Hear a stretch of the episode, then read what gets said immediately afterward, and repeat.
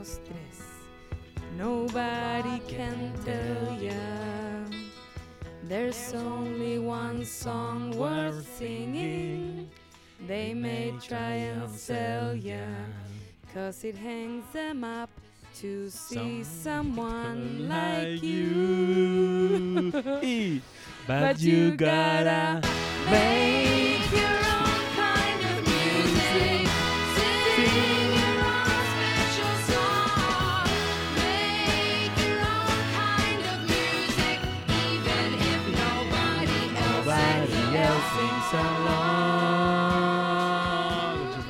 ¡Qué emoción! Uf, me puso la piel de gallina. Estamos aquí. Emocioné real. Es un- yo también, me dio como calor. Sí. Este es un nuevo capítulo de No Sabes Nada Podcast y estamos con José Bustamante y yo, Lula Almeida, los dos solitos, nuevamente. Nuevamente. Nuestra amada Chiri no está, Una persona que trabaja bastante. una persona que trabaja bastante y que además está estudiando, le ha ido bien, le ha ido bien Le- a la le Chiri, está yendo le bien. está yendo bien, Y si le va bien a ella, nos va bien a todos. tal cual. y estamos aprovechando que estamos los dos solitos para hacer el capítulo de nuestros sueños, porque vamos a hablar Que heavy que lo digáis. No estoy preparado para que lo digáis todavía. No, heavy, heavy, heavy. Eh, vamos a hacer, en este momento, vamos a hablar de la serie que, que entró en nuestros corazones, nos cambió nuestras vidas, Así es. eh, que es una serie que fue muy importante para nosotros, llamada Previously, I'm lost. Previously on Lost. Previously on Lost. El humo negro. No, como... Como la... Ah, la empezaba verdad. con el ese-. Muy Kuma el opening, igual, como que ahora me di unos capítulos hartos, Simple. pero bueno. Simple, Sencillo, austero, sí, sencillo. Me- da risa que Netflix te da la opción de saltarte el opening. Es como, weón, son 5 segundos. La cagó, onda, dos segundos, una vez así. Mm, oh, sí, estamos hablando de, de una serie, ¿acaso, acaso una de las más importantes de la historia? Somos aquí eh, en este podcast dos asumidos Losties, como Totalmente. se llamaron los fanáticos, nos llamamos los fanáticos en aquel entonces, que después de 15 años de estrenada esta serie, nos reunimos a revisarla con nostalgia, sí, ¿por qué no? Más maduros. eh, ha cambiado también nuestra... Espero que sí. Igual sí, igual son 15 no, años. totalmente. ¿O no? Madurez. Hemos cambiado. 15 años, weón, brígido. nada. ¿Qué, qué, cómo era tu vida en, ese, en aquel entonces? ¿Qué, qué estaba haciendo la Lula? A ver, espérate, es que quiero decir una cosa primero, que se me olvidó decir antes. Este es el capítulo número 35, ¿Verdad? dedicado a Lost. Hace poquito se cumplieron los 15 años de, de Lost. El 22 de septiembre. El 22 de septiembre, desde que salió al aire, yo te contaba antes de, de comenzar a grabar que eh, yo vi el primer capítulo estrenado cuando se estrenó en Latinoamérica, que fue eh, de manera simultánea en AXN, que era el, ca- el canal que oficialmente transmitía Lost, y Sony, Mira. que era como el- un canal bacán. Ya, pero esto es heavy porque significa que tú estabas esperando Lost. ¿Tú Yo estaba- sabi- sabías que se venía algo llamado Lost? Así es. Yo ya estaba estudiando en la universidad eh, guiones. Había entrado ese mismo año. Llevaba muy poquito tiempo viviendo en Santiago sola, una Carmela del campo. Venía de Rancagua. Venía de con Rancagua. una mochila llena de sueños Como una mochila llena de sueños y y de bailes Y- ex- exóticos que solo se bailan en Rancagua también. exacto. eh, una ropa muy extraña. Y Era extraño tu ropa. yo es que yo era como rockera. Entonces tenía así como la cadena colgando al lado del pantalón. Ah, mira, me hace sentido. una chasca que no te imagináis. Yo creo que no te imagináis el nivel de pelo que tenía. Tú me conociste con la mitad de la cabeza rapá. Sí, po. En ese tipo tenía full pelo. Era como un metalero, básicamente. Ya. Metaleri. Metalere. Em, y ya me gustaban, por supuesto, mucho las series, las películas. Había entrado a estudiar guiones. Y había escuchado el rumor, quizá a través de la prensa, qué sé yo, en ese tiempo internet no era algo que yo, o sea, hablaba por MSN y ese tipo de cosas, pero no era como un, como que uno se metiera así a ver noticias necesariamente, no existía Twitter, qué sé yo. Eh, y eh, había leído a través de la prensa que se iba a estrenar una serie que era muy ambiciosa eh, principalmente eh, la razón de por qué era noticia era porque el piloto había costado 10, no sé cuánto era, 2 millones de dólares, 10 millones de dólares, ya ni me acuerdo. Era mucho. Hace poco lo sabía y ahora lo olvidé. Pero era, pero era, en su momento creo que fue el piloto más caro. Sí. Entonces, eh, yo dije, esta serie, aparte era como, había un misterio, ¿no es cierto? Gente que hay en una isla, pasaban cosas raras, yo dije, esto es lo mío. Yo era una persona que, si bien había visto todo tipo de series, no sé, Dawson's Creek, Felicity, me vi todas esas cuestiones, Friends, todos los, todos los sitcoms, exacto. Yo venía de el legado de Chris Carter, del- de, los, de, mm, de los archivos secretos X, de Millennium, Mi- serie eh, que también era creación de Chris Carter, el creador de X-Files, en la que actuaba Terry O'Quinn, que es Locke. Ah, brígido. Él actuaba en una serie que yo veía antes. Durísima entonces. Durísima. Entonces, yo tenía toda esta noción de que había una, una serie que iba a tratar estos temas de misterio que a mí me encantaban. Y yo dije, esta weá la tengo que ver, por supuesto. Y estaba en Rancagua un 22 de septiembre, no, no sé si fue el mismo día. No me acuerdo que, si la estrenaron a nivel mundial o fue Latinoamérica solamente, pero me acuerdo que estaba en mi casa en Rancagua, vi el piloto, quedé loquísima. Y de ahí no pude seguirla viendo en un rato porque no tenía cable en Santiago, donde yo estaba viviendo. Entonces eh, tuve que esperar eh, un par de semanas y vi una maratón que eran como los primeros tres o cuatro capítulos, que la grabé en VHS y luego obligué a toda la gente que me rodeaba, bueno, en serio, onda, a, a mi hermano, a mis amigos, a todas las personas que yo tenía a mi alrededor, los obligué literalmente a que vieran esos primeros cuatro capítulos. Eh, Necesitaba gente para comentarla. po. no, y yo, aparte, líder de secta piola, Claro, como sabido. vean esta serie, porque pasan estas cosas, y como que tenía todos los buenos mentalizados. Y logré hacer adicta a un montón de gente que vieran Lost, y en serio, onda, eran, después eran así como Losties, y nos juntábamos todos juntos, así a ver la serie. Conocía tu capacidad de persuasión. Sí, conocida, y aparte, era como un carrete igual verlos. Alta marihuana, muy universitario todo. Pero En tú viste ese capítulo piloto, después llegaste a la U y se comentó. ¿Había gente igual que la había visto? ¿Era, era evento? ¿O era, Era- solamente para alguien que había visto X-Files y que veía series y le No, gustaba? yo me, yo me acuerdo de haberlo comentado cuando llegué a la U. Eh, ahora, el contexto es gente que estudiaba guiones, por lo tanto, eh, era, era un tema. po. Claro. Era un tema para nosotros como... No, no era como que estuviéramos al día así como, oye, se estrenó una serie de la, de la ABC. No, era como simplemente eh, estar un más o menos al tanto del- de, las ficciones que están eh, ocurriendo en ese momento. Y, y sí, pues lo comenté, me acuerdo con un compañero y como que estábamos todos, oh, no sé qué, y a la amiga que no la había visto era como, pero mira, toma mi VHS. Toma mi VHS, te lo presto. La presto, no sé. Qué bacán. No, yo nunca supe que se venía esta serie. Yo no te, ve, yo no te veía tele. Yo- ¿Tenías? n- Dilo, dilo en voz alta. Cuando se estrenó, ¿tenías 14 está años? Tenía 14 años.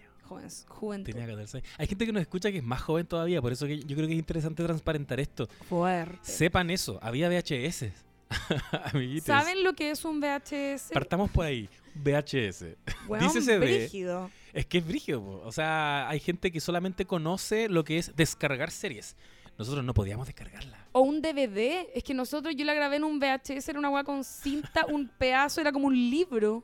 Un libro grande, un libro gordo, Palpico. que te da paja leer. Eso era un VHS. Te ocupaba espacio en la mochila, bastante espacio. Heavy. Sí, había que rebobinar, había que adelantar, había que meter el limpia cabezales si, si te fallaba el, el Se te aparato. cortaba la cinta, se Se te te quedaba cortaba, atrapado. No, sí, todo mal. yo tenía, un- yo tenía un aparato que me cortaba la cinta, entonces cuidado, no, rebo- no rebobines hasta el final porque se te va a cortar la cinta. Problemas de los años, de los tempranos 2000 Qué y, los tardíos 90. Yo no veía series, no te vi X-Files, no te vi Twin Peaks, eh, y yo empecé a ver series justamente con Lost. Yo había recibido muchas recomendaciones porque ya estaba siendo un fenómeno. Llegué años tarde a Lost. ¿A qué, ¿En qué temporada llegaste? Estaba tratando de acordarme recién, pero como referencia decir que yo empecé a ver Lost en Canal 13, ponte tú. Yo vi Lost con el comercial de Cachantún. Me encanta. Tin, El- tin, tin. la única vez que he visto publicidad como inserta sutilmente en una Ah, ficción claro. en Chile y que la weá funcionaba bien. Porque en serio, como que de repente estáis viendo así como, ah, ya, que Kate van a agarrar no sé qué, y de repente, pa, una cachantún y era como que chucha y no te dais cuenta y efectivamente habían elegido como un spot muy parecido, no sé, para grabar o algo. eh, como que había un riachuelo y estaba la botella de Pasaba cachantún y alguien la agarraba. Tin, Claro. tin, tirin, tin. Y uno como que, oh, brígido. Como que querían hacerlo pasar por product placement dentro de la serie. Les quedó bueno. algo que pasaba así y que sigue ocurriendo hasta el día de hoy, yo no sé si ustedes saben esto, pero en los canales de televisión hay islas de, de montaje. Isla se llama como la salita donde alguien está aislado montando, porque obviamente tiene que tener sonido, un montón de guas puestas. Em, y, y ahí cortan todas las series que dan, que son extranjeras, como que las reeditan y las transmiten. Y a Lost le sacaban todos los momentos donde no había diálogo. Qué. Entonces, si había una persona caminando sola, eh, no sé, pues en la playa, así como pensativo, y iba a llegar a hablar con alguien más, todo ese pedazo lo sacaban. Entonces, cuando yo, yo que veía Lost como de antes, cuando caché que la estaban dando en Canal 13 y veía esa weá, me dan ganas de matarme. Yo nunca supe.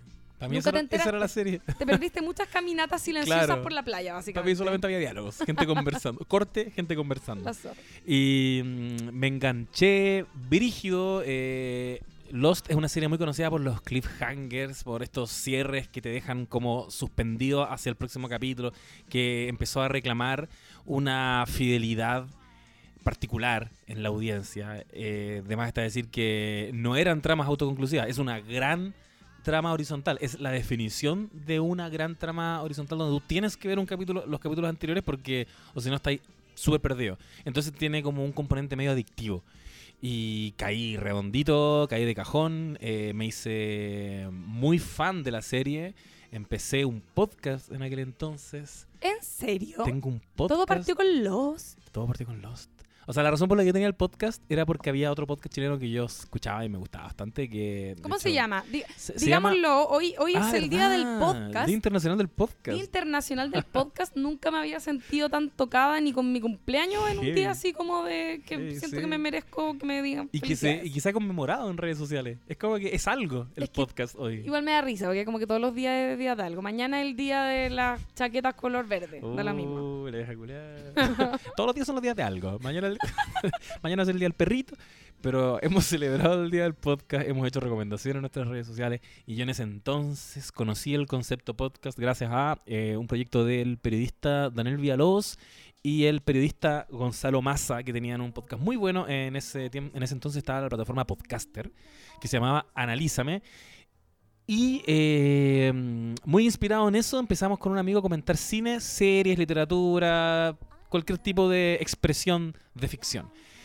Y justo coincidió con la época de Lost. Entonces, por ahí en internet, en algún rincón, tiene que haber un capítulo en que me junté con amigos a especular cómo iba, qué iba a pasar al final de Lost.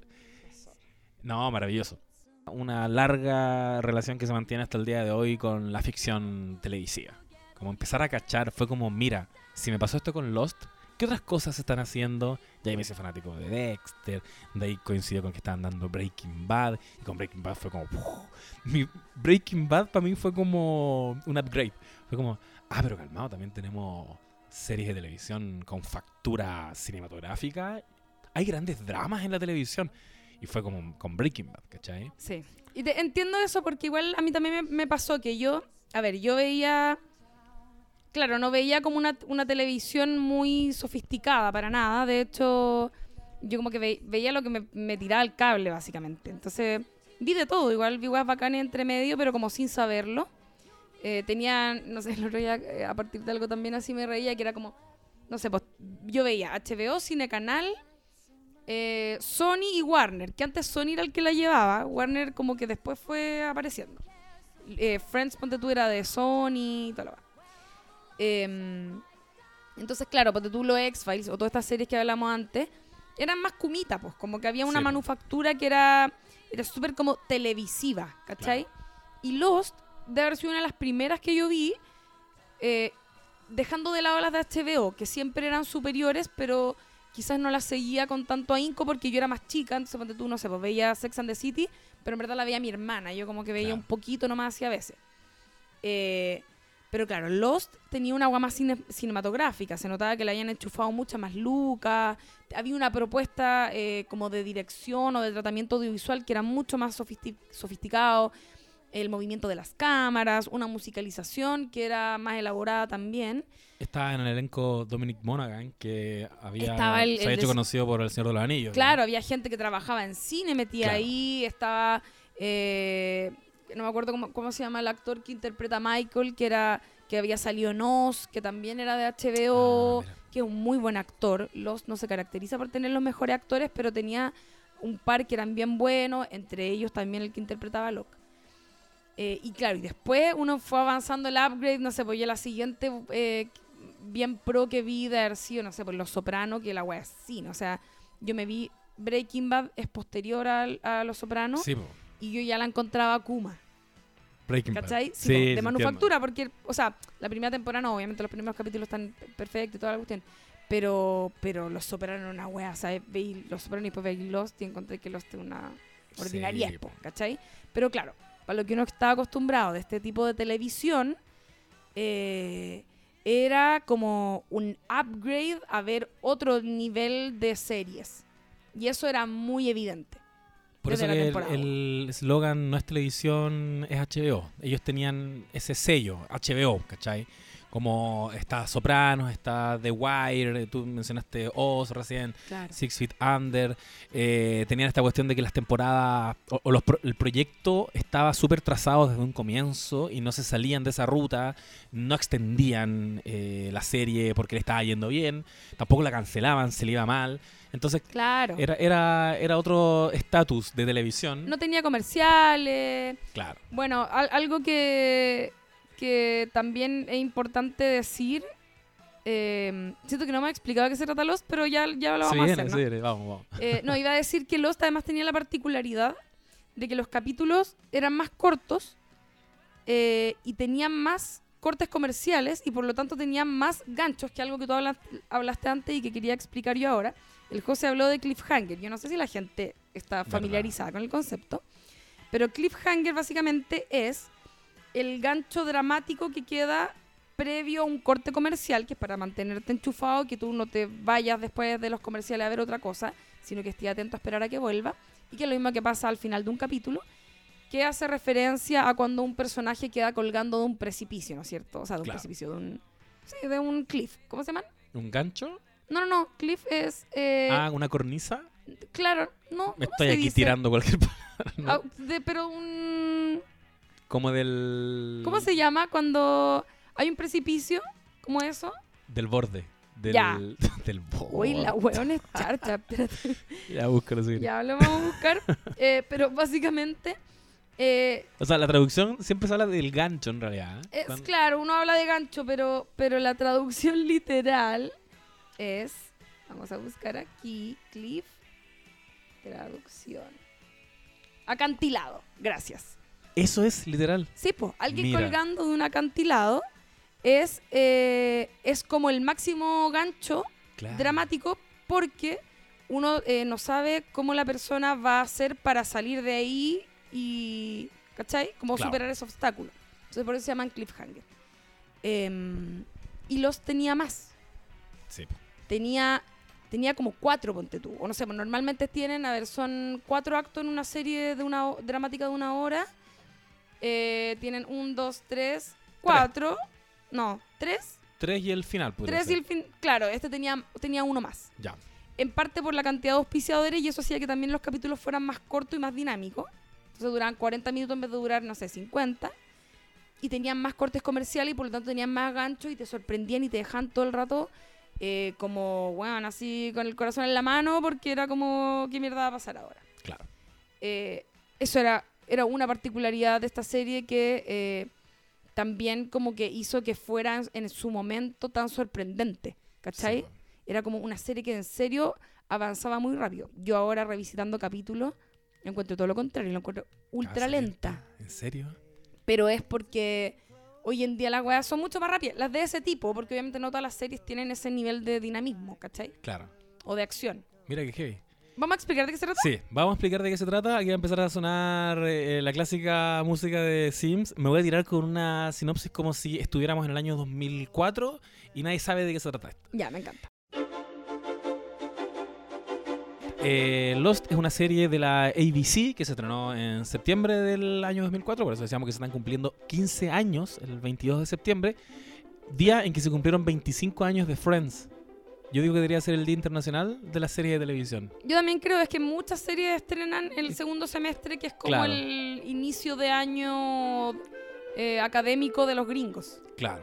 Le- Les calza perfecto. Entonces, Lost es una serie sobre un grupo de sobrevivientes de un accidente aéreo del vuelo Oceanic 815 Oh. ah, que eh, caen en una, en una isla, eh, aparentemente al comienzo, una isla deshabitada, en la que rápidamente nos enteramos, y, y digo rápidamente porque a propósito de los cliffhangers, ya en el primer comercial, del, la pausa comercial del, del, primer capítulo, incorpora componentes, digamos, misteriosos. Todavía ni siquiera podemos decir sobrenaturales.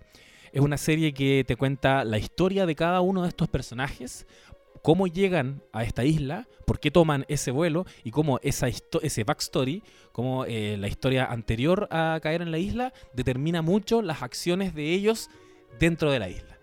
Eh, esa es la premisa y vamos viendo que ese componente fantástico y todos esos enigmas se van a ir acumulando eh, precipitadamente capítulo a capítulo, eh, caracterizándose por ser una serie que entrega muchas preguntas, quizás no tantas respuestas. Pero alguna vez aquí en el podcast hablamos de la interrogante activa, que son como el vehículo que moviliza las historias, que son estas preguntas que tú te vas haciendo durante la serie, que pueden ser desde quién se va a quedar en el trono de hierro en, en Game of Thrones, eh, hasta quién va a ser Azor Ahai, ponte tú en el mismo ejemplo. De, Game of Thrones. más que- series. Sí, hay más series. hay más series después de Game of Thrones. Eh, bueno, ya, Lost era un absurdo. Lost eh, avanzaba y dejaba un reguero de preguntas con una promesa interminable de cómo van a resolver esto, porque si bien no, estamos no estábamos acostumbrados, como tú decías, a esta factura de, de televisión, tampoco estábamos acostumbrados a este ritmo, no estábamos acostumbrados a estos cliffhangers, reinventó mucho el formato, sí estábamos acostumbrados a que nos dieran respuestas. Y, eso que dijiste tú antes es clave, porque la, la pregunta eh, va ligada inevitablemente a la promesa. La promesa de que esa pregunta va a tener una respuesta. Sí. Y eso es, o sea, fundamental. En cualquier ficción, la promesa es una weá muy importante y uno espera esa respuesta, ¿cachai? A ti te están prometiendo como, mira, esta weá para el pico que no entendís nada, tiene una respuesta. O sea, Sí, po, espérate sentadito porque te la vamos a contar eventualmente. exacto. Uno pensaría, ¿no? En, ese, en esa primera pausa comercial que, que mencionaba, ocurre después de una secuencia inicial de un piloto, a mi gusto, maravilloso, en que te presentan a los personajes de una forma muy inteligente. La primera secuencia es Jack, nuestro protagonista. En ese momento no sabemos cómo se llama, abriendo los ojos, está vestido muy elegante, de Armani, en medio de la jungla. eh, mira hacia un costado, hay un perro labrador y se empiezan a escuchar de fondo que hay gritos, el eh, Jack se para, se pone de pie, corre, corre, sale a una playa. Todo esto van siendo sorpresas. Ahí, ahí lo escuchamos, los ruidos. Según yo no Em- em- escuchamos nada. Empieza de a poco. De poquito. de a Es como que el weón sale a la playa y una playa muy tranqui, hermosa, Claro. paradisiaca. Sí, tenés razón, tenés razón. Y de repente mira para el lado y está la zorra. Ya hay una cola de un avión en la orilla y mucha gente eh, corriendo, desesperada, algunos muertos, algunos heridos.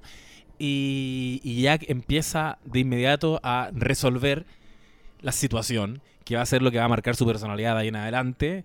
Eh, un tipo que necesita hacerse cargo de los problemas del resto y empieza rápi- y rápidamente a ayudar a la gente y a hacer un torniquete por aquí y a parar una hemorragia por acá. Y, mm, y en algún momento alguien le grita, ¿cómo Harley le grita? Porque vemos también otro personaje que es una embarazada. Entonces él, el otro día conversaba con alguien que me decía que esto es muy parecido y después lo vamos a entender porque sabemos después que, él, que Jack es médico cirujano. Es muy parecido a entrar como a un pabellón en una cirugía. Observa el escenario y tiene que decidir cuál es la prioridad. Y, claro, aparece una mujer embarazada que es Claire, un personaje que va a adquirir también protagonismo después. Y le dice a Harley, otro personaje también muy importante, especialmente para nosotros porque es el chileno. Quienes no han visto Lost saben que había un chileno, Jorge García. Jorge García, el guatón de Lost, que le que dice, estuvo en Chile la otra vez. ¿verdad? Se tomó una foto con alguien. En fin, Oye, me Nunca supimos qué pasó verlo. Lo quiero mucho. yo también. El, el primer chileno famoso. Eh, ¿o no, No, el primero es Cristian Or- de la Fuente. Horatio Sanz. Ah, ¿verdad? Sí, que po. tú eres fanática de él. Le mandé una carta. Qué vergüenza. Antes de Pedro Pascal Continúa. existían estos personajes. pero son como chilenos que vivieron como un No, año. Sí, pues son los chilenos falsos. Los falsos chilenos. Bueno, y, y lo deja a cargo de esta embarazada. Y ahí él le pregunta y le grita: Hey, ¿cómo te llamas? Plano cerrado, Jack. Se da vuelta y le dice: Ya. Jack. What's your name? Jack! Y está todo eh, muy bien musicalizado en el piloto porque tú entras y como, como bien decías, Jack despierta, como que sale a la playa, está todo en silencio y de repente, pa, mira para el lado y está la media zorra lleno de gritos. Y ahí se activa una música que es como selvática, ¿no es cierto? Tiene como unos tambores como... tum, tuc, tuc, tuc, Sí. tuc. Y la el, el primer capítulo, el piloto, es súper como mm, bullicioso. Claro. ¿Cachai? Toda una secuencia inicial en que tambor por aquí, gente gritando, sonidos de avión, no sé qué weá. Cámara en Gente mano. mu- gritando, Mucho movimiento. La cámara se mueve, vuelta loca. Y está todo activado. Tum, tucu, tucu, tucu, tum, tucu, tucu, tucu, tum. Literal. Salva un weón, salva otro weón, no sé qué, bla, bla, bla. Y, y la música se para como en dos momentos. Que es uno cuando el weón, después de haber salvado un montón de gente y como estar atento a lo que está pasando, ve a la weona embarazada y es como... Ahí la música se detiene para él, que es como... Conche tu madre, onda, hay una... Hay que acudir, a, hay que solucionar esa situación. Va para allá y la vez siguiente en que se detiene la música es cuando le preguntan el nombre y nos dan este espacio para que nosotros después de como 20 minutos, no sé cuánto rato Sí. es que llevamos, que estamos con este personaje todo el rato pero no sabemos quién es, le preguntan el nombre y él dice Jack y no se nos va a olvidar más. ¿Cachai? Tenéis toda la razón. Entre medio ocurre que mm, está ayudando a una persona que tiene como problemas de respiración y se acerca Boone, personaje lamentable que después vamos a cachar que en verdad era, era un poco un estorbo en muchas situaciones eh, como muy coyunturales del- de la trama porque no tenía muchas habilidades. Y acá él trata de venderla como de que, bueno, yo tomé un curso de primeros auxilios y Jack le dice, bueno, pésimo tu curso de primeros auxilios porque lo estás haciendo súper mal. Y le dice, ¿y si le hacemos esta cosita de meterle un lápiz aquí en la garganta?" Traqueotomía. Pero él le dice así, como no utiliza ni un concepto técnico.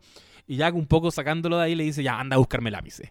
Y menciono esto porque a continuación vemos una escena que para mí resume muy bien al personaje de Jack, que es Jack paró ya un poco la, la máquina después de haber ayudado a varias personas, está un poco procesando lo que acaba de, de ocurrir, la tragedia, y, y asimilando que inevitablemente se acaba de convertir un poco en un líder de este grupo desconocido, y esto lo vemos en, en este momento en que se acerca Boom con siete lápices en la mano Después de que él ya revivió a Rose, que está ahí, Exacto. medio-. Y, y le dice, eh, mm, no sé cuál sirve, traje varios.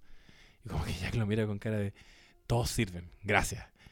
En el fondo, voy- vamos a necesitar a Jack incluso para resolver ese tipo de weas rudimentarias, ¿cachai? Totalmente. Jack, Jack se va a convertir en un personaje eh, imprescindible durante esta historia, eh, líder natural, y eh, después de que la gente ya se hace de noche, se empieza como a sentar, en, empiezan como a ar- armarse eh, las carpitas y están como aceptando la idea de que los tiene, algunos dicen nos van a venir a buscar, otros dicen tenemos que hacer una señal de humo, tenemos que hacer una fogata.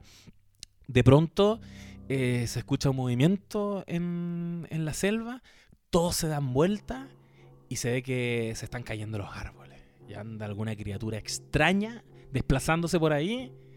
Y, y ahí tenemos el primer corte comercial. Y ahí tenemos, ahí, ahí es donde nos queda claro que acá hay cosas extrañas pasando. Porque la gracia, la gracia de Lost radica, básicamente, hay como.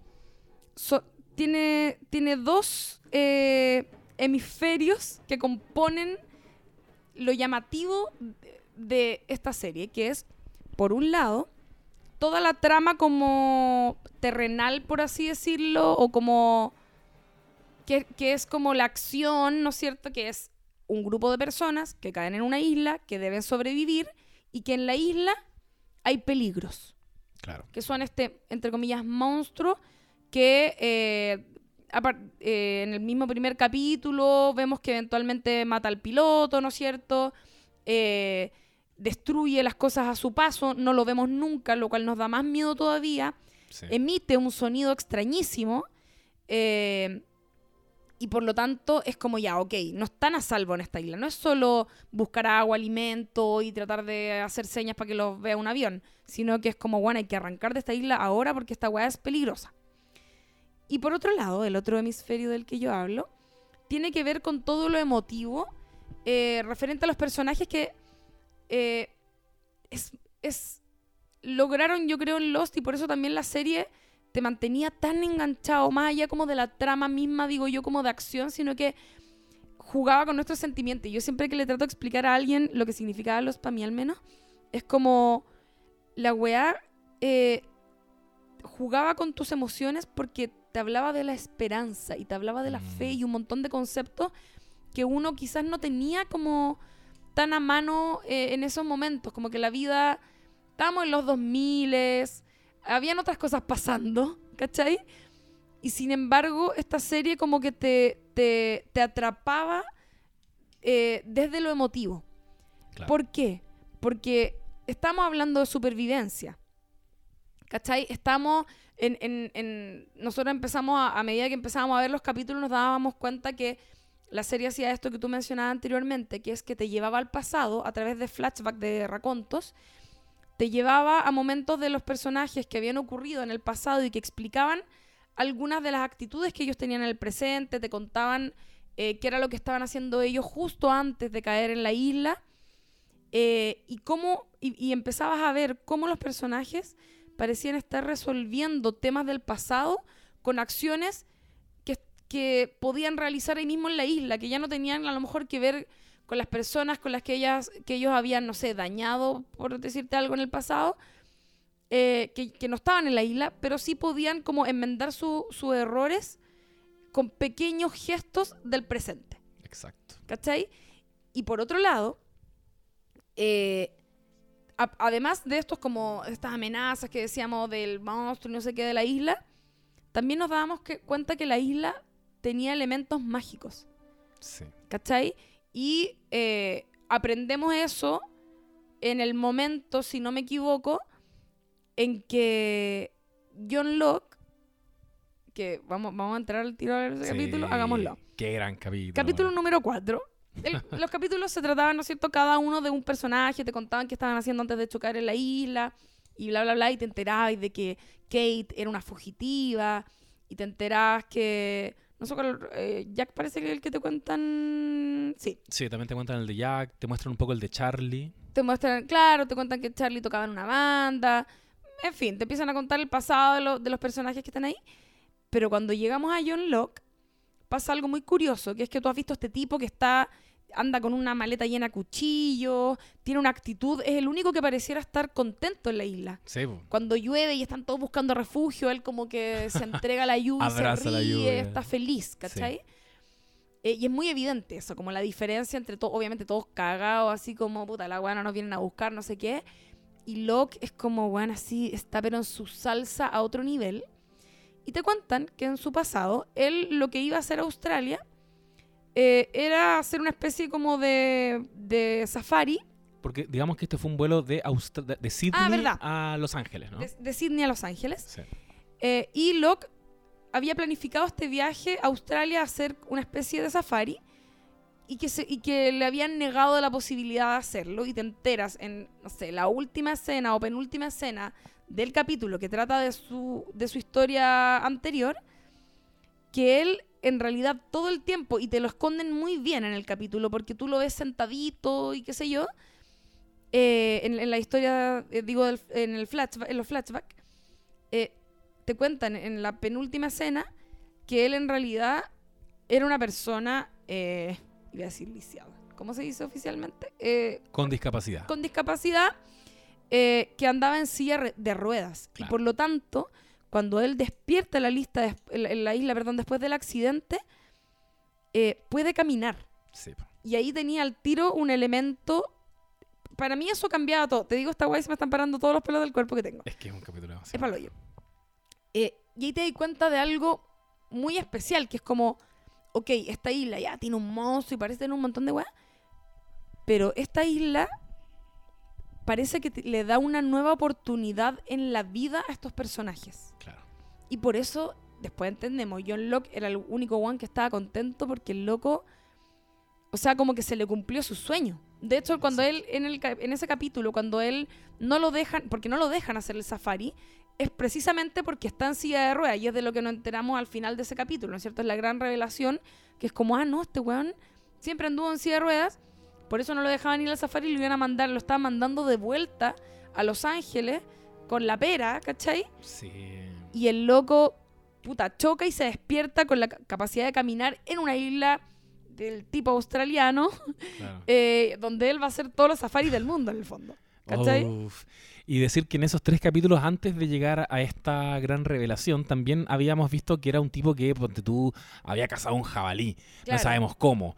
Todos salieron corriendo un jabalí y él con su cuchillo, que además tenía como un kit de supervivencia. Tenía sus cuchillos, Tenía, tenía... un- una tenía- maleta llena de cuchillos. Y, y lo que uno va suponiendo hasta ese punto es que tiene un pasado quizás ligado a lo militar. Tienen, tiene un entrenamiento distinto. Y de hecho cuando te muestran la vida de él, lo primero que te muestran es que él está sentado hablando en un código militar con alguien más por teléfono, como medio prusiano, y, y nos juntamos entonces a tal día para el entrenamiento, bla, bla, bla, y la cuestión. Y después te demuestran que él estaba hablando con un amigo de La Vega con el que se juntaban a jugar con soldaditos de plomo, porque esa era la vida que él tenía. En verdad era un ñoño. Era un Y ñoño. se reían de él y le hacían bullying en la pega, todo mal. Y ya eso es una gran revelación, porque entonces te falta entender cómo llegó a ser ese personaje que estamos viendo ahora en, en la isla.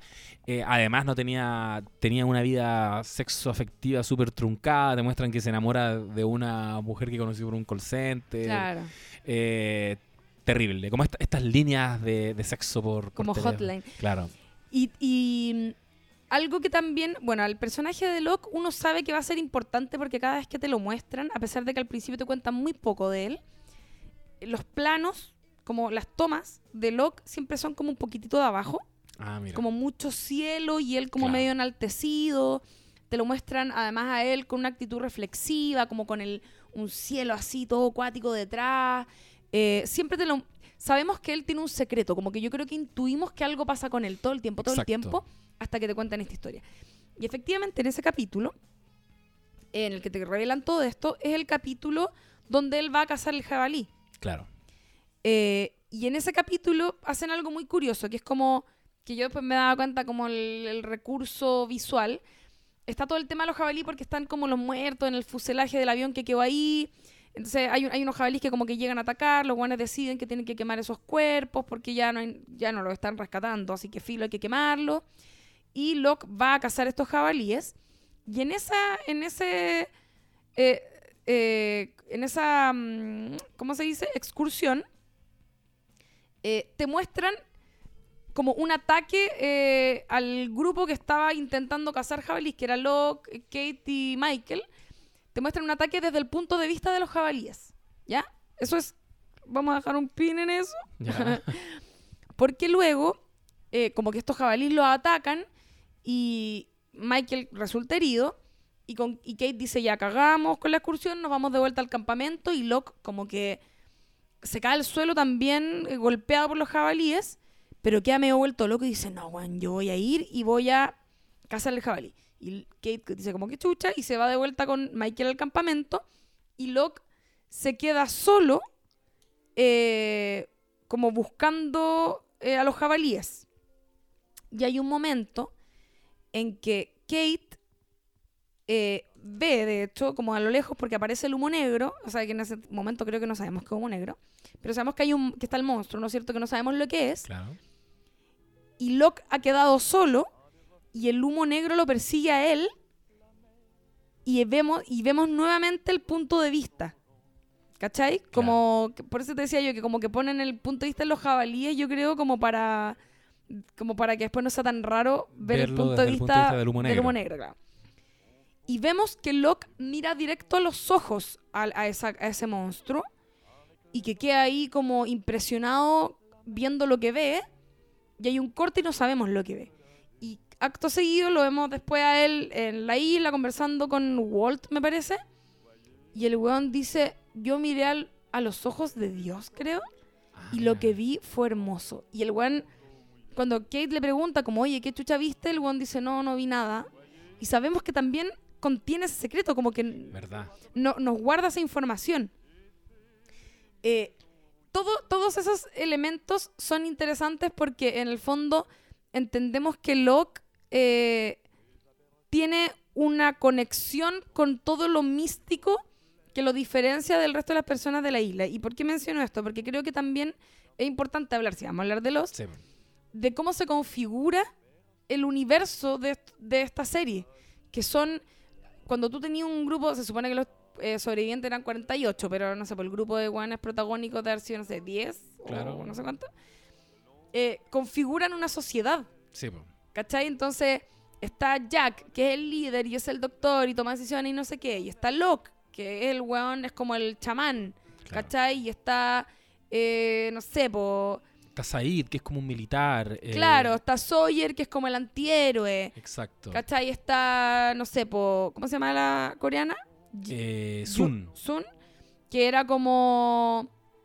Tenía como todos los conocimientos como medios medicinales. Claro, to- todos igual aportan de alguna manera a la sobrevivencia. Tienen una habilidad que, que los hace útiles dentro de esto. Hurley, pues Hurley también tenía... er- ah, eh, Era chistoso. no, y se encarga como de la comida en un momento. Sí. Y además, eh, ¿te acuerdas cuando hace la weá de golf? Eh, parece. El weón dice, ¿sabéis qué? Aquí estamos todos Ah, súper estresados. Fíjense estas praderas, no sé, verdes. Y el weón hace un campo de golf.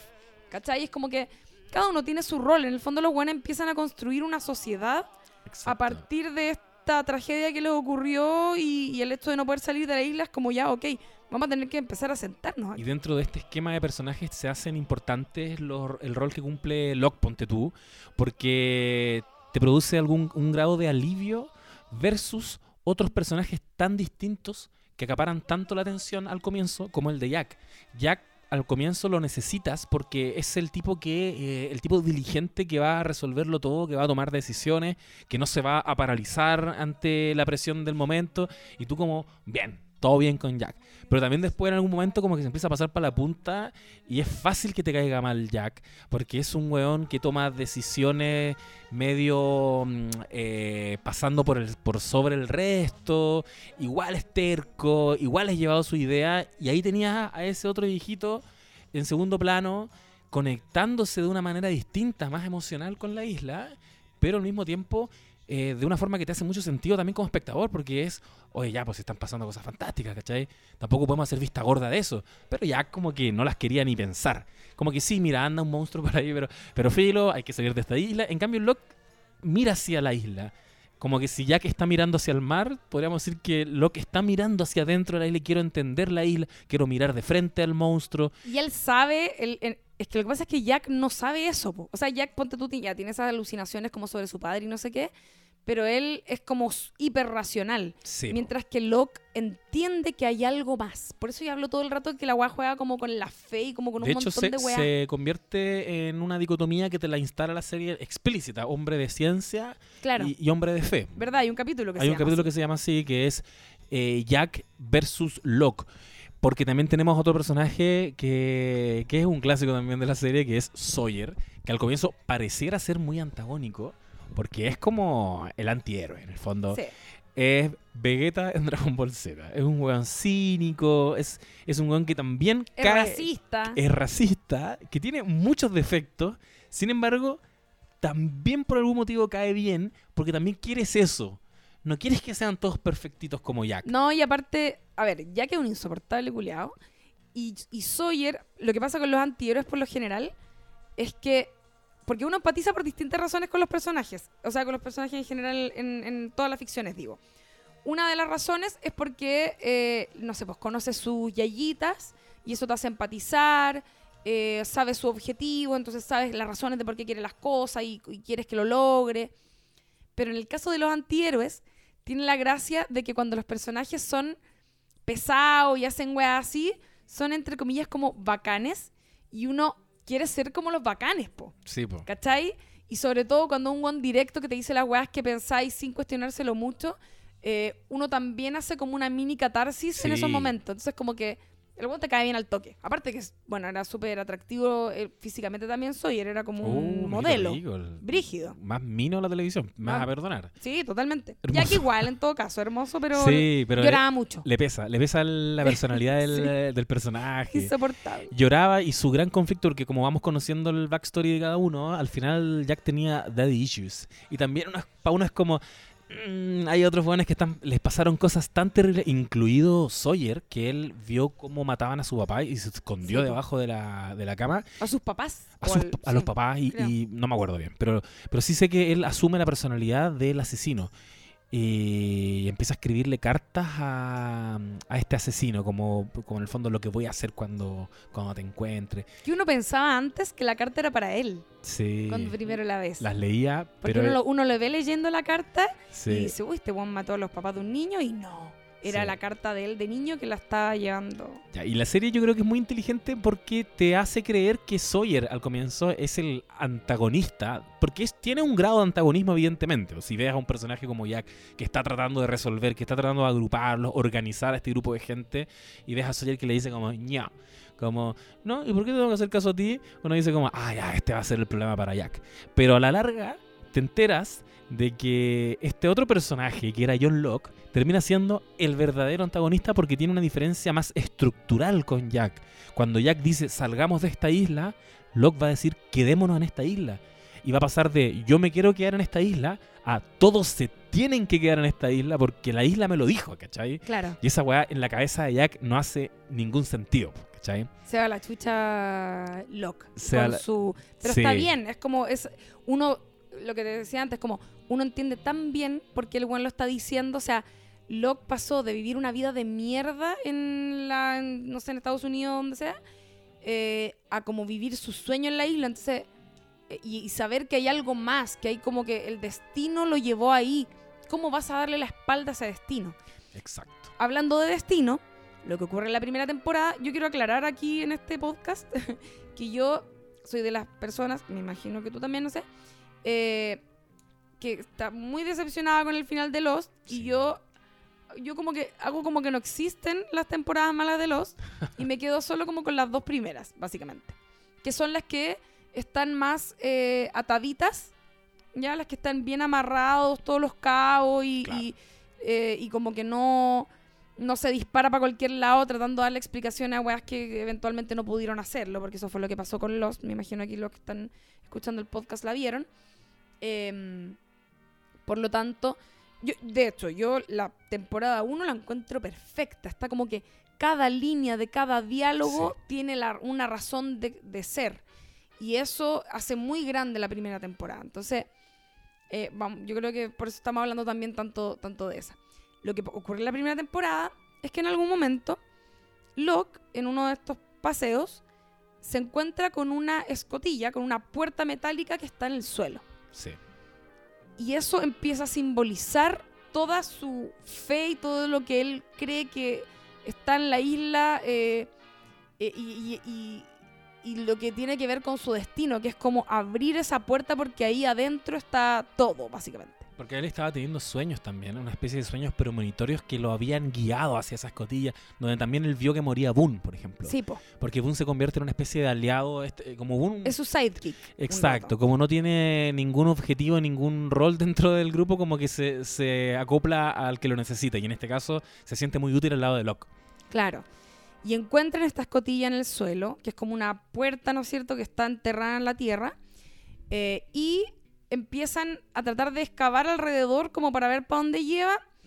eh, y bueno, eso nos mantiene ocupados toda la temporada. Es como el gran misterio. De hecho, hay una escena que es preciosa después de que muere.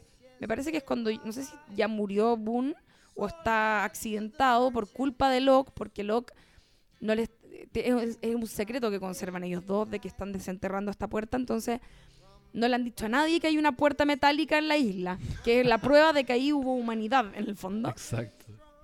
Y eh, además, no sé si hasta este punto nos han dicho hay un momento en que se revela que hay como unos números dando vuelta que son como mágicos, por así decirlo, que son los números con los que Hurley ganó la lotería, que el gordito, ¿no es cierto?, que dijimos antes, Que todos El sabemos chileno. que son 4, 8, 15, 16. 2342, Muy bien. eh, están inscritos en, la, en, esta, en esta puerta.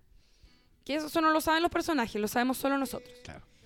Eh, y Locke, después de que se accidentó Boone, está hasta el pico, pasándolo mal, se ha peleado con todo el mundo, no sé qué, y está como desesperado, golpeando la puerta. ¿Por qué me hiciste esta weá? No sé qué, bla, bla, bla. Y de repente, puf, se le prende esa luz en la cara. Y es como, concha. Yo me acuerdo que eso es uno de los momentos en que más me emocioné. Como, onda, eh, es una luz de esperanza, literalmente. Es como lo que está ahí en lo correcto. No te equivocaste. Tu destino está en abrir esa puta escotilla. Y la isla respondiéndole casi Exacto. literalmente. Literalmente, sí, diciéndole como, weón, estamos aquí, aquí hay algo. Claro.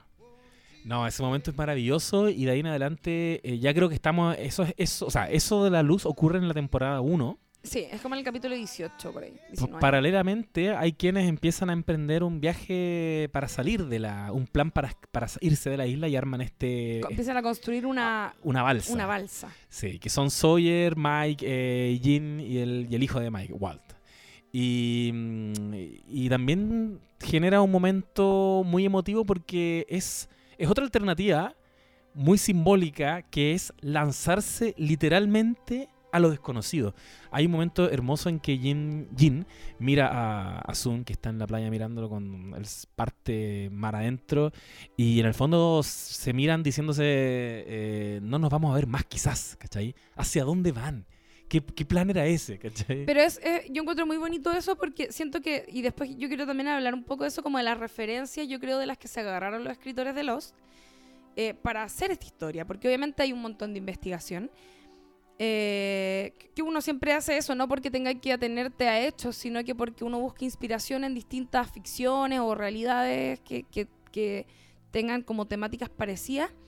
Y es eh, el accidente de los uruguayos en los Andes, que ellos hacen eso en un momento. Es como están atrapados en, en la montaña, Claro. en la nieve, tratando de sobrevivir, están hasta el pico, y no les queda más en algún momento que decir como, weón, pico, vámonos caminando para allá, porque creo que para allá hay algo, Claro. y chao, nos vemos, y los weones la hacen, loco, están tres días caminando y logran llegar al otro lado de la cordillera, Chile, a, no sé, cerca de San Fernando, no sé dónde era la weá, y es como, weón, onda, lo lograron. Esa weá de sido, yo, yo estoy segura que los weones de los investigaron eso, porque es como, es muy icónico y es, es como, debe ser una de las historias más angustiantes y más esperanzadoras de la historia de la humanidad.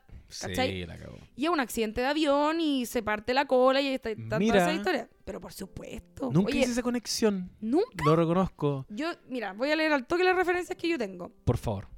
Para mí, cosas que influyeron en la creación de Lost o que deben haber investigado.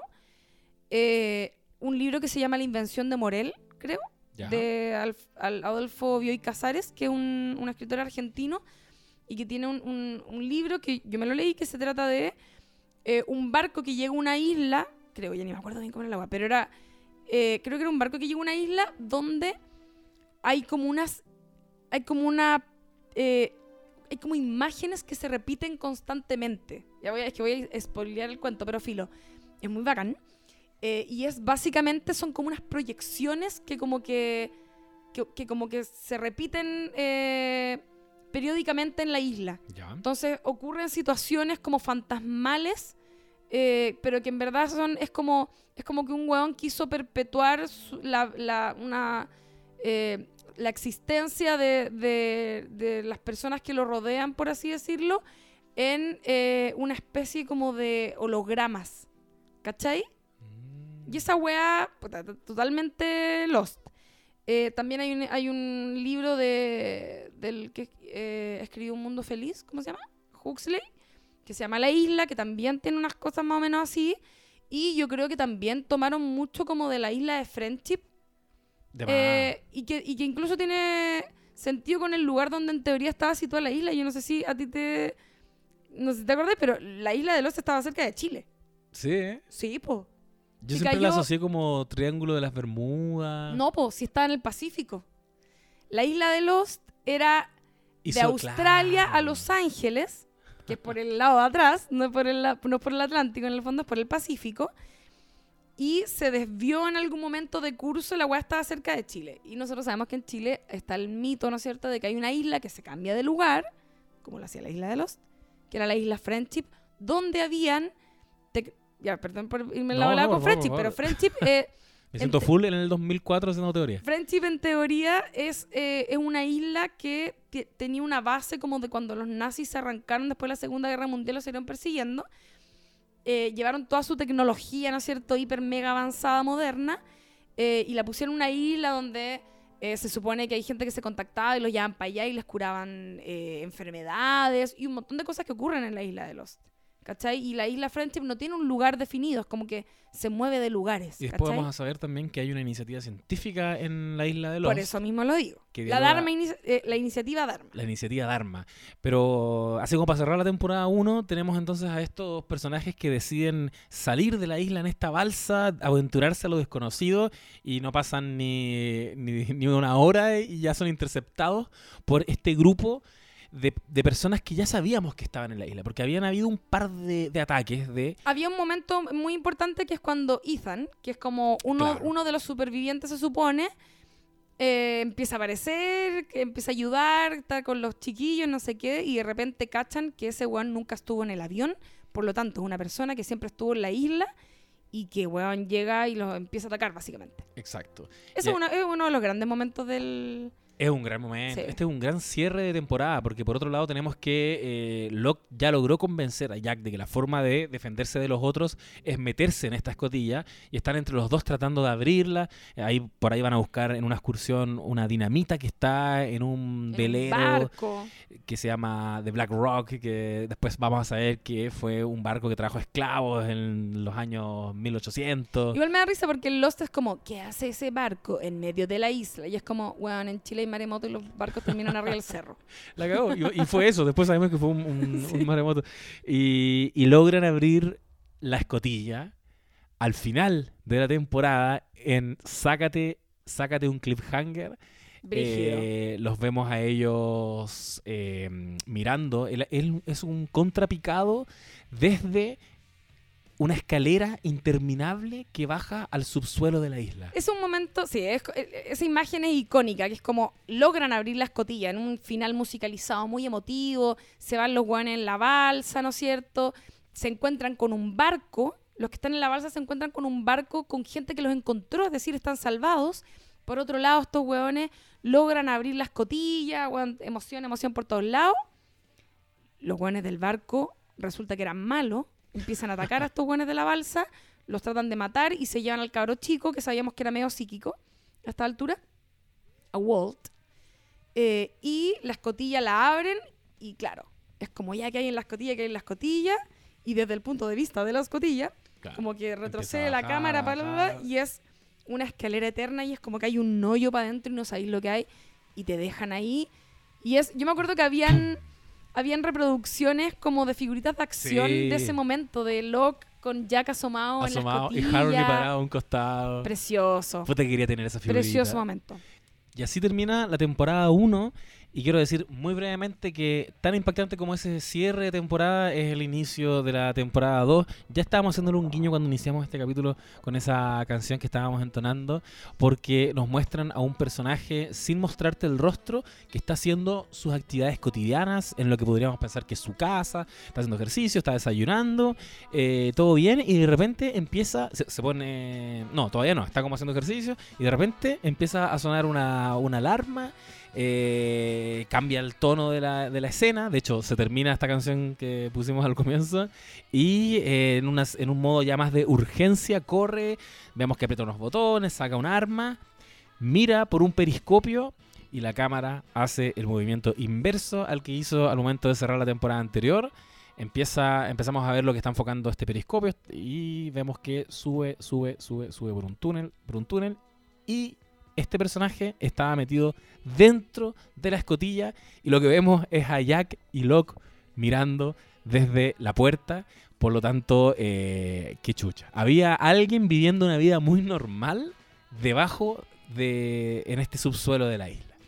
Y, y yo creo que también se volvió en un momento emblemático del- en la serie. Es Ya. genial. Aparte que ese, ese esa, ese momento en esta temporada, la segunda al comienzo, te lo cuentan desde distintos puntos de vista. Entonces, yo siempre me acuerdo que hay un hay un momento, ponte tú, cuando ya logran ingresar y está como Kate en unas eh, cuestiones así como de la ventilación y ponen esa música y ponen una cara como de qué mierda Sí. esta música, ¿cachai? Sí, la cagó. Bueno, y ya hacia adelante durante esta segunda temporada lo que, lo que va a ocurrir es que eh, amplían el universo de personajes a los que están en la parte de atrás del avión. Que eso es un, eso también es un gran momento, que también es un, es un capítulo que te muestran las otras 48 horas, creo, ¿no? Claro, ¿cómo se llama? las otras primeras 48 horas. Claro, sí. que es las personas de la cola del avión, que nosotros pensábamos que habían muerto, donde está el esposo de Rose, que era uno de los personajes que había aparecido ahí y que había dicho en su momento como, mi esposo no está muerto. Ellos deben, porque Jack le dice como su marido murió, si quiere usted puede decir unas palabras, eh, no sé qué, para, cuando están quemando este fuselaje como a medio modo de funeral. Y él dice, no, Jack, mi esposo no está muerto. Ellos deben estar pensando lo mismo de nosotros. Claro. Y es como que ya te están tirando un palito porque sabemos que en, en los nada, que, nada es en vano. Y efectivamente te muestran que hay personas que están en la cola del avión, que cayeron en otro lugar y que ellos, a diferencia de los que nosotros, del, del como cast original que conocimos, ¿no es cierto? De, de este grupo de personajes que les conocemos toda la vida, los de la cola lo pasaron como el pico sí. todo el tiempo que estuvieron eh, tratando de sobrevivir, a los guanes los atacaron, los otros, que son estas personas que estaban habitando la isla desde antes, etcétera. Y ahí a uno- se le empieza como a enredar un poco el panorama porque ya tienes los otros que los asociamos a Ethan, que es ese personaje que tú mencionaste que no estaba en la tripulación, sin embargo estuvo infiltrado en el grupo de sobrevivientes.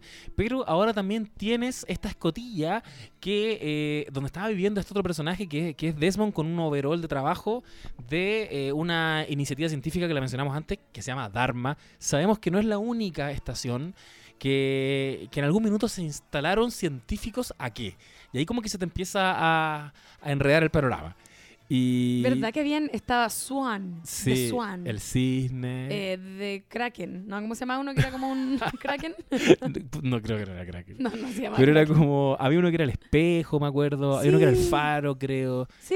Bueno, la Ah, cosa es que ahí se empezó a sobrecargar de mitología. Si ya había weas sobrenaturales que JJ Abrams, no sé si en algún minuto dijimos que esta serie es de JJ Abrams, No, importante. No, hablado nada de eso. Porque ya, JJ Abrams, que hoy día es prácticamente dueño de, de Star Wars, eh, empezó básicamente con esto. Sí, tiene otra serie anterior, lo sé.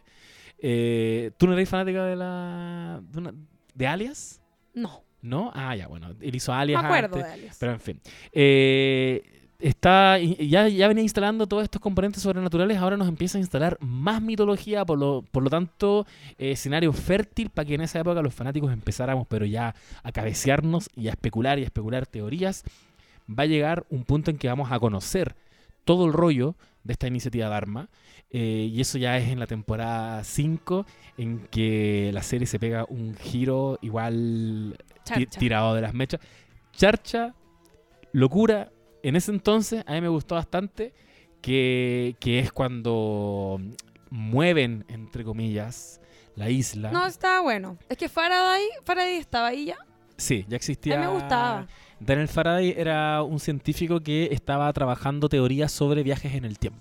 Y ese era el rollo que él quería investigar en la isla, aparte de que su mamá había vivido en la isla y había sido parte de la iniciativa Dharma. Es bacana además la, inici- la iniciativa Dharma porque eh, te habla que algo real que ocurrió como en los años sete- 60, no sé, que eran como lo, en la época, ¿no es cierto?, del hipismo y como drogas psicodélicas y una vuelta un poco como hacia la naturaleza, eh, luego de haber pasado por esta como hipermodernización a través de como artefactos electrónicos y cosas que hablamos en algún momento en, otro podcast, me acuerdo. Em, efectivamente, habían grupos de científicos que se iban en, en esta bola, ¿cachai? Claro. Como, o sea, Dharma de hecho es como un concepto, no sé, como hindú, ¿cachai? Entonces, eh, eran como científicos hippies, ¿cachai? Que se iban a investigar cosas voladas, como ¿cachai? equipo multidisciplinario. eh, estaba leyendo recién que en el fondo lo que ellos estaban tratando de hacer era evitar eh, el apocalipsis. Era como que había un científico que había establecido una fecha en la que eh, se iba a extinguir la raza humana y mandaron a muchos científicos a tratar de evitar esto. Eh, en eso consistía la iniciativa de Arma y, y existían unas constantes dentro de la fórmula que estaba desarrollando este científico que era un número 4, 8, 15, 16, 23, 42, que después sabemos que esos números pertenecen a nuestro grupo de protagonistas. Cada uno estaba asociado a uno de esos números. Porque después... Muy va- Kuma, muy Kuma. yo, quiero, yo quiero decir que algo que me gusta, es- ya nos fuimos a la temporada 5, porque, porque Iniciativa de Arma, así como ya de lleno, es, es temporada 5, porque lo que hace Benjamin Linus al final de la temporada 4, Benjamin Linus, un personaje que aparece en algún momento, Sí, un buen ¿no? chico muy malo. no vamos a mencionarlo, pero es un gran antihéroe, o sea, es un gran villano. Es que empiezan a aparecer unos personajes muy misteriosos. Está este Sí. hombre, Batmanuel, eh, ¿cómo se llama? Richard Alpert. Richard Alpert, que es, es el eterno. Un Sí. que aparece en toda la línea de tiempo y tiene siempre la misma edad. Sí. Y, y- ya, bueno, por favor, googleen Batmanuel. Es lo único que les voy a decir. Manuel y van a entender el, el chiste. Y, y está Benjamin Linus, que se nos aparece temporadas antes como un personaje muy enigmático, que él dice haber caído recién en la isla, Que es parte de los otros. Pero después sabemos que es parte de los otros, y después no solo sabemos que es parte de los otros, sino que es líder de los otros que están aquí en, eh, atacándolos permanentemente.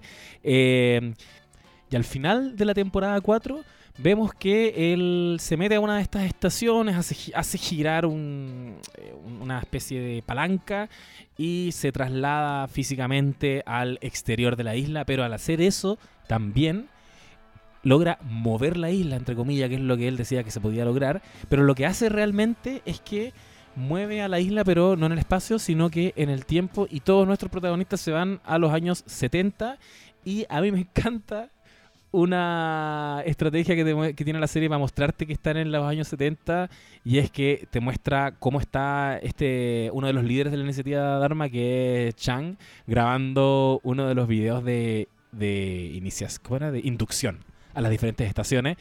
Habíamos visto los videos de inducción cuando conocimos a, a Desmond, que era este personaje que estaba metido en la escotilla. Eh, y habían videos de este, este tipo que en los años 60, 70 les dejó videos para saber cómo operar en cada una de las estaciones. Y ahora vemos cómo lo están grabando. Y es como bacán. Pero es un flashback más de Lost. Hasta que de pronto va uno de los operarios de Dharma caminando, se cruza con Chang, la cámara gira y te muestran que es eh, Daniel Faraday, uno de los buenos que está en los años 2000 en la isla. Y de esa forma, la serie te dice que en esta temporada nos vamos a meter en los viajes temporales. Que es, para los que somos ñoños de los viajes temporales, especialmente ah, en mis tiernos veintitantos años, fue maravilloso. Porque efectivamente la serie, al igual que otras que hemos comentado acá, como Dark, se, se cabecea harto con las paradojas temporales. Como que no pierde la oportunidad de eh, mostrarte eh, situaciones que pueden ocurrir cuando los personajes viajan en el tiempo. Y creo, creo que lo hacen bien. Lo que sí, eh, y que con el José preparándonos un poco para este capítulo, nos vimos en los, te lo resumo así nomás, de cada temporada. Saludos a la Chiri, que fanática. Sí, me daba, me daba mucha risa algo que decían que es como, ya, perfecto, hay viaje en el tiempo, pero justo aparecen como en los momentos cruciales. Sí. de- que eso también me da mucha risa. Yo creo que en, en Los no están mal hechos los viajes temporales, pero eh, muy al estilo Los, todo es muy justo. Exacto. ¿Cachai? Y eso como que eventualmente, puta, es como todo tan conveniente Sí. que, no sé, como que es una de las cosas que a uno le da un poco de latita cuando se juegan con, con este tipo de, de temáticas tan complejas como el viaje en el tiempo, ¿cachai? Sí, es que Lost tenía este tipo de cosas que uno, Siempre si, fue así. si le tiene cariño, las deja pasar. Claro. En- lo comentábamos antes de empezar a grabar, yo veía Lost con mi hermano y un chiste nuestro era como cuando un personaje secundario tomaba protagonismo, era puta amigo, amigo no, vas a morir. Porque no es una serie para los secundarios. Porque, digámoslo, había muchos otros eh, pasajeros del avión que, que no murieron, sin embargo, no tenían ningún tipo de relevancia en la historia, nunca los vimos. Entonces, son, son cosas que, claro, cuando a- al principio hablábamos de las grandes series de HBO, no cometían ese tipo de, de- de errores. Pero eh, en Lost, de alguna manera, como que uno las dejaba pasar. Y claro, acá también ocurre eso. Se van en, la, en, la- en el rollo de los viajes temporales y son viajes muy oportunos que empiezan a darle explicación a todos esos componentes misteriosos que nos había mostrado, como por ejemplo el barco que mencionamos antes, y sabemos que ahí llegó Richard Alpert, este personaje eterno que tú mencionaste. Bad Manuel. Y eh, sí, es como, finalmente lo que empieza a pasar con eso, yo creo es como, a ver, todos sabemos, y no me estoy adelantando a nada diciendo esto, que Lost eh, tu- tuvo un final problemático, no dejó contenta a la gente porque no resolvió las cosas que tenía que resolver y porque en parte empezó a quedar muy en evidencia el hecho de que nos habían prometido un montón de cosas que nunca tuvieron resueltas. Yo me acuerdo que por mucho tiempo estaba el mito de no, Lost iba a durar solo tres temporadas. El problema fue cuando estiraron el chicle porque le estaba yendo bien y ahí se fueron a la chucha y metieron cosas que no sabían resolver. Hoy sabemos que la verdad es que ellos nunca tuvieron la respuesta, sino que tiraron un montón de, de, de ¿cómo se dice? ¿Preguntas? Sí, no, iba- puta la... es que ya estamos con el Alzheimer a otro nivel aquí. Pero de interrogantes, quiero decir, eh, porque eran atractivas, pero que en verdad nunca tuvieron la respuesta. Exacto. Entonces, eh, para poder resol- intentar resolverlas eventualmente, eh, em- empezaron a chamullar un montón de cosas y también para que uno mantuviera la atención y que la serie si- siguiese siendo entretenida, también como que se iban eh, eh, en unas digresiones media extrañas. Hay una temporada entera en que es como el sitcom de Sawyer siendo el chico bueno por primera vez en su vida en la temporada en los cinco. 60, porque claro, es como el weón nadie lo conoce ahí y como que lo tratan de líder y es como, el weón es un sitcom, ¿cachai? Sí, te dicen que está teniendo la oportunidad, claro, de, de tener otra identidad, la, la Fleur, el apellido de Claro, él, la flor. hasta que llega ni más ni menos que su, su némesis, Jack. Jack, porque durante esta temporada comienzan por primera vez los flash forward. Termina la temporada anterior con una escena de Jack que uno asume que es un flashback porque sabemos que en hasta ese punto que, que la serie siempre te muestra flashback, pero en este momento la serie hace un giro y, y te muestra a Jack después de que logra salir de la isla, porque hay que decir que hay seis personajes que logran salir de la isla, eh, tratando Nos de... ahí, po. Claro, nos tratando de eh, reunir a esta gente que sale de la isla y para convencerlos de que tienen que volver a la isla, que es una weá que no tiene nada que ver con Jack y por eso es tan impactante. Si Jack siempre fue el que les decía que tenían que irse de ahí y con la clásica frase We have to go back, hay que volver a la isla. Jack.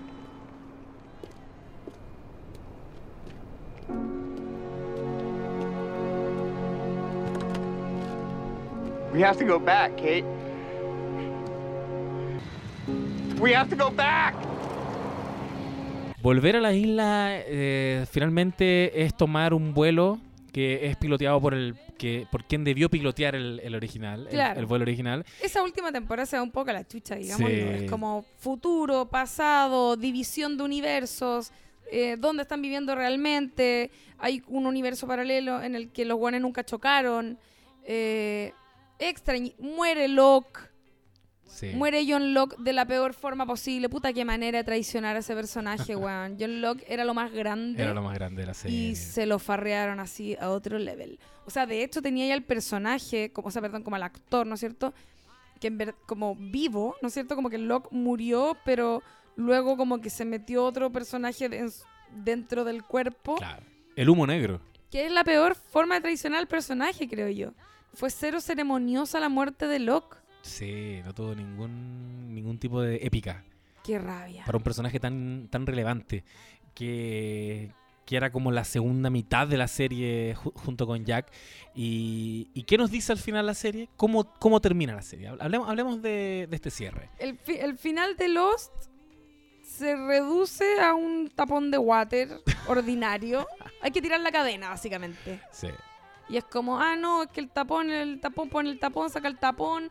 Te inventan como una especie de historia bíblica en la que está el bien y el mal y unos hermanos que se pelean y esas, tan ordinaria. Más encima, reducen todo el significado de una wea que para nosotros era tan importante a dos personajes que te importan una raja del una hueá bíblica, La cagó, literalmente no los conocíamos. no los conocíamos.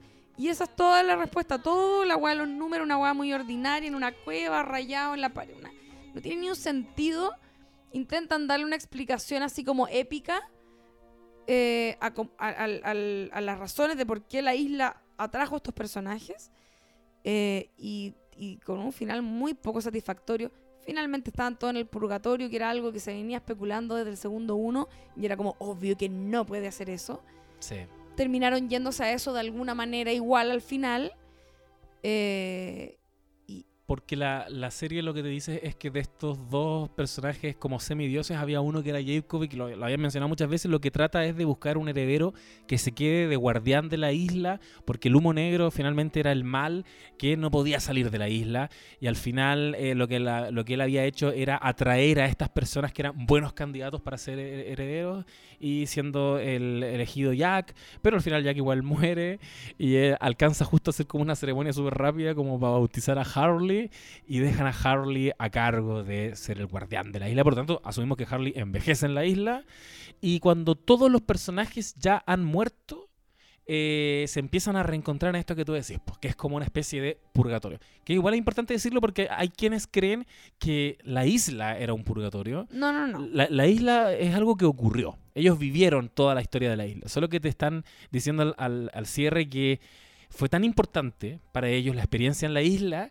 que la cara que, que la, la luna está sufriendo que ellos tuvieron que eh, antes de morir eh, reencontrarse nuevamente en este purgatorio para avanzar al más allá Juntos. juntos. Es como esta teoría de que, las de que las almas viajan juntas. Exacto. Es eso. Se puso bien canuta al final. la- Muy canuta. No, y al final, en, en la iglesia ordinaria, donde están como todas las religiones juntas, ¿te acordás? Y eso había como unos vitrales, como con una ¿Verdad? cruz católica y la estrella de David y la. ¡Oh, la ordinaria! ¡Qué tan chorche ese final! Yo sufrí mucho con el final de los, lo encontré terrible. Estaba muy feliz de que se acabara la serie a esta altura, porque ya lleva seis años mamándome. A mí no me gustaron las últimas cuatro temporadas, imagínate. Tú ya venías decepcionadísima. Venía decepcionada, pero me da mucha rabia principalmente porque siento que queda muy en evidencia eh, el chamullo, Sí. ¿cachai? Porque habían elementos que prometían para bien. Yo creo que queda muy claro, ponte tú cuáles eran los elementos con los que fallaron. El oso polar. El oso polar fue... Se tentaron, yo creo, con poner un oso polar y después no tenían cómo sustentar el oso polar. Ahora, lo sustentan supuestamente con la iniciativa de armas. La iniciativa de armas viene a darle respuesta a todo porque como son científicos, Sí, tú pues, podés meter osos, lo que queráis. Exacto. Pero, pero como que siento que son cosas que no tuvieron, no, no tuvieron explicaciones satisfactorias. Y ojo que todos esos componentes los incluyeron en la temporada 1. En la temporada 1 se metieron en el cacho. No, si se metieron ahí, ahí dejaron la zorra. Eh, ponte tú esta weá que era como media egipcia. ¿Te acordás? Y había como, un, Sí, la- y había como un agua que como que tenía, eh, como que era como mágica, no sé, que revivía gente, no sé qué mierda hacía. Eh, no, había, habían un montón de elementos ahí que estaban muy gratuitamente. El mismo humo negro, el monstruo que después terminaba siendo el hermano de Jacob y no sé qué. Claramente en la temporada 1 significaba otra cosa. Yo le, le contaba la otra vez al José, yo era bien fanática de los, entonces como que una, una Quiero vez- decir que yo era bien fanática de los... una vez me regalaron una revista en la que había una entrevista a los creadores donde hablaban un poco del humo negro y tenían, eh, explicaban un poco como básicamente los sonidos como que eran una mezcla entre weas como meta- eh, mecánicas y otras más orgánicas. Y yo, yo solita hice un análisis eh, del, del sonido que emitía el, el humo negro. Lo van a escuchar en este momento.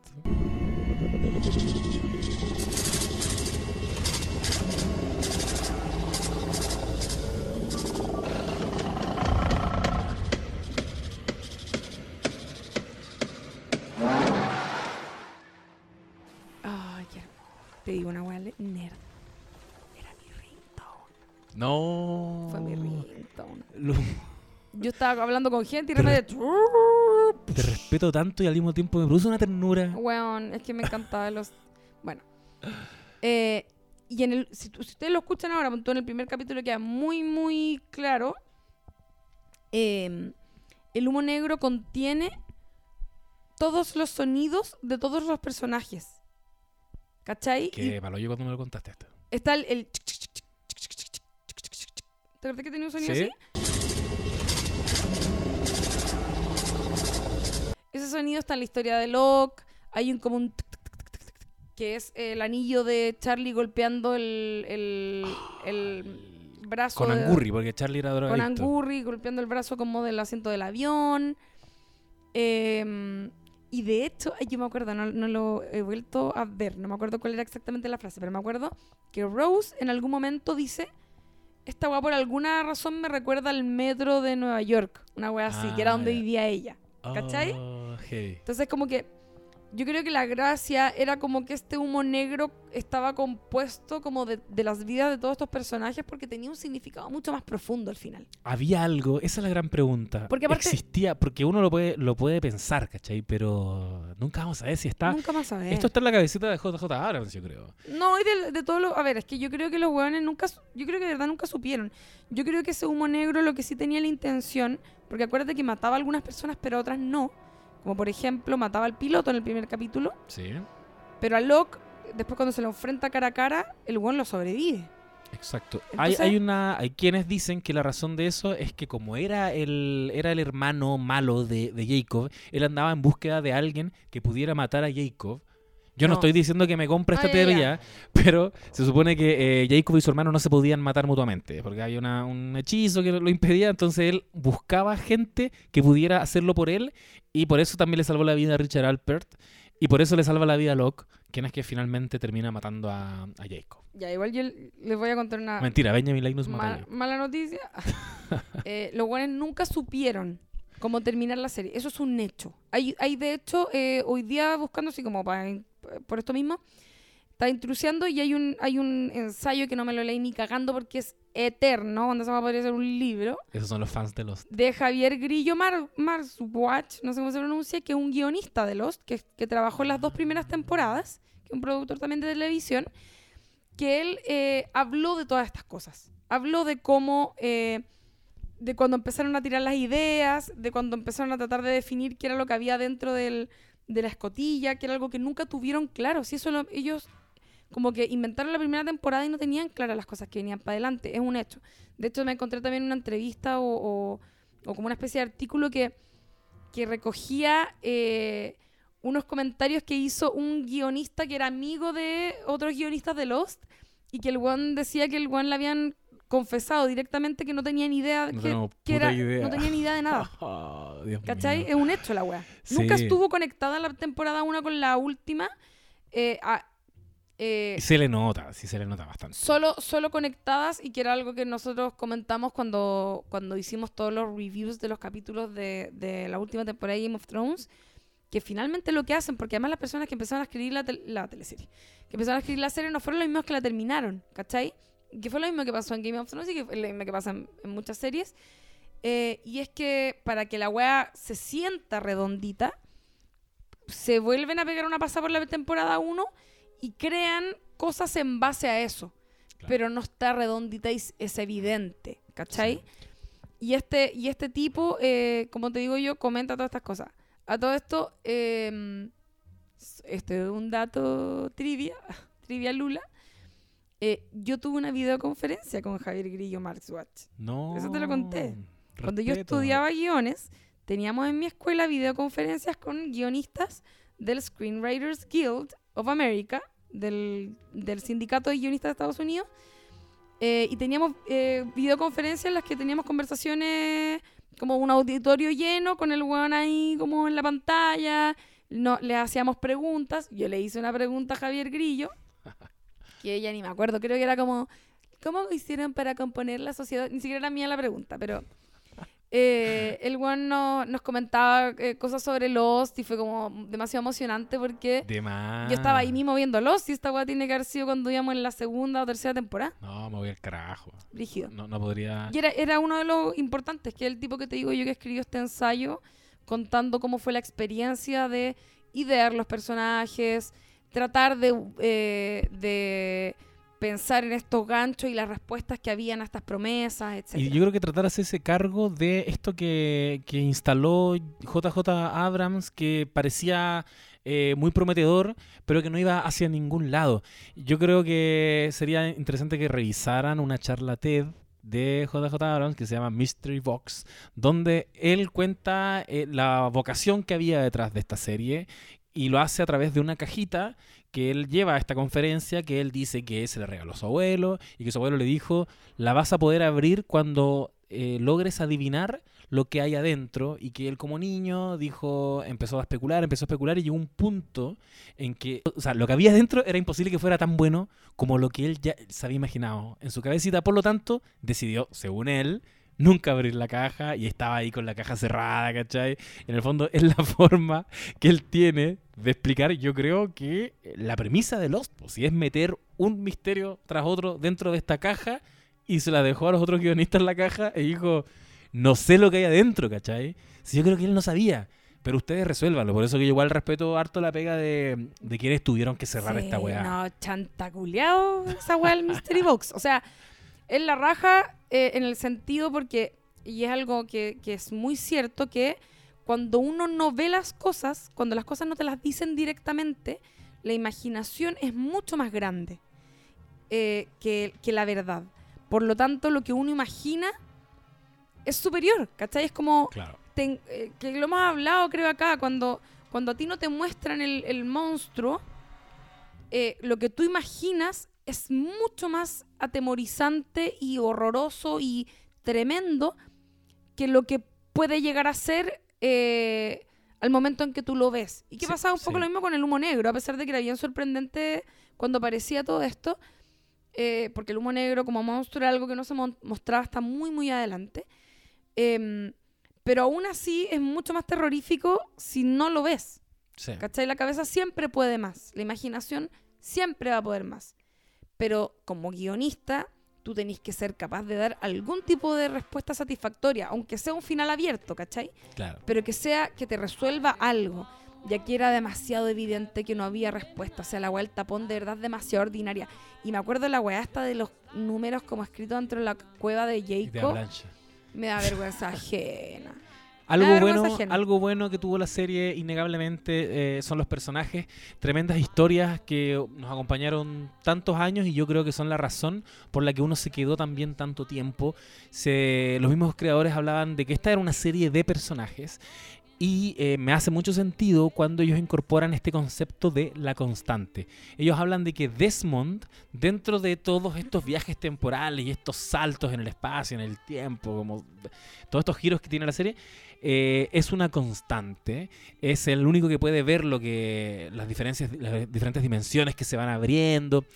Y, yo creo que de alguna manera eh, lo que nos están diciendo es que cuando tú tienes eso, cuando tú tienes una constante, da lo mismo como cambie el escenario alrededor, tú vayas a quedarte hasta el final.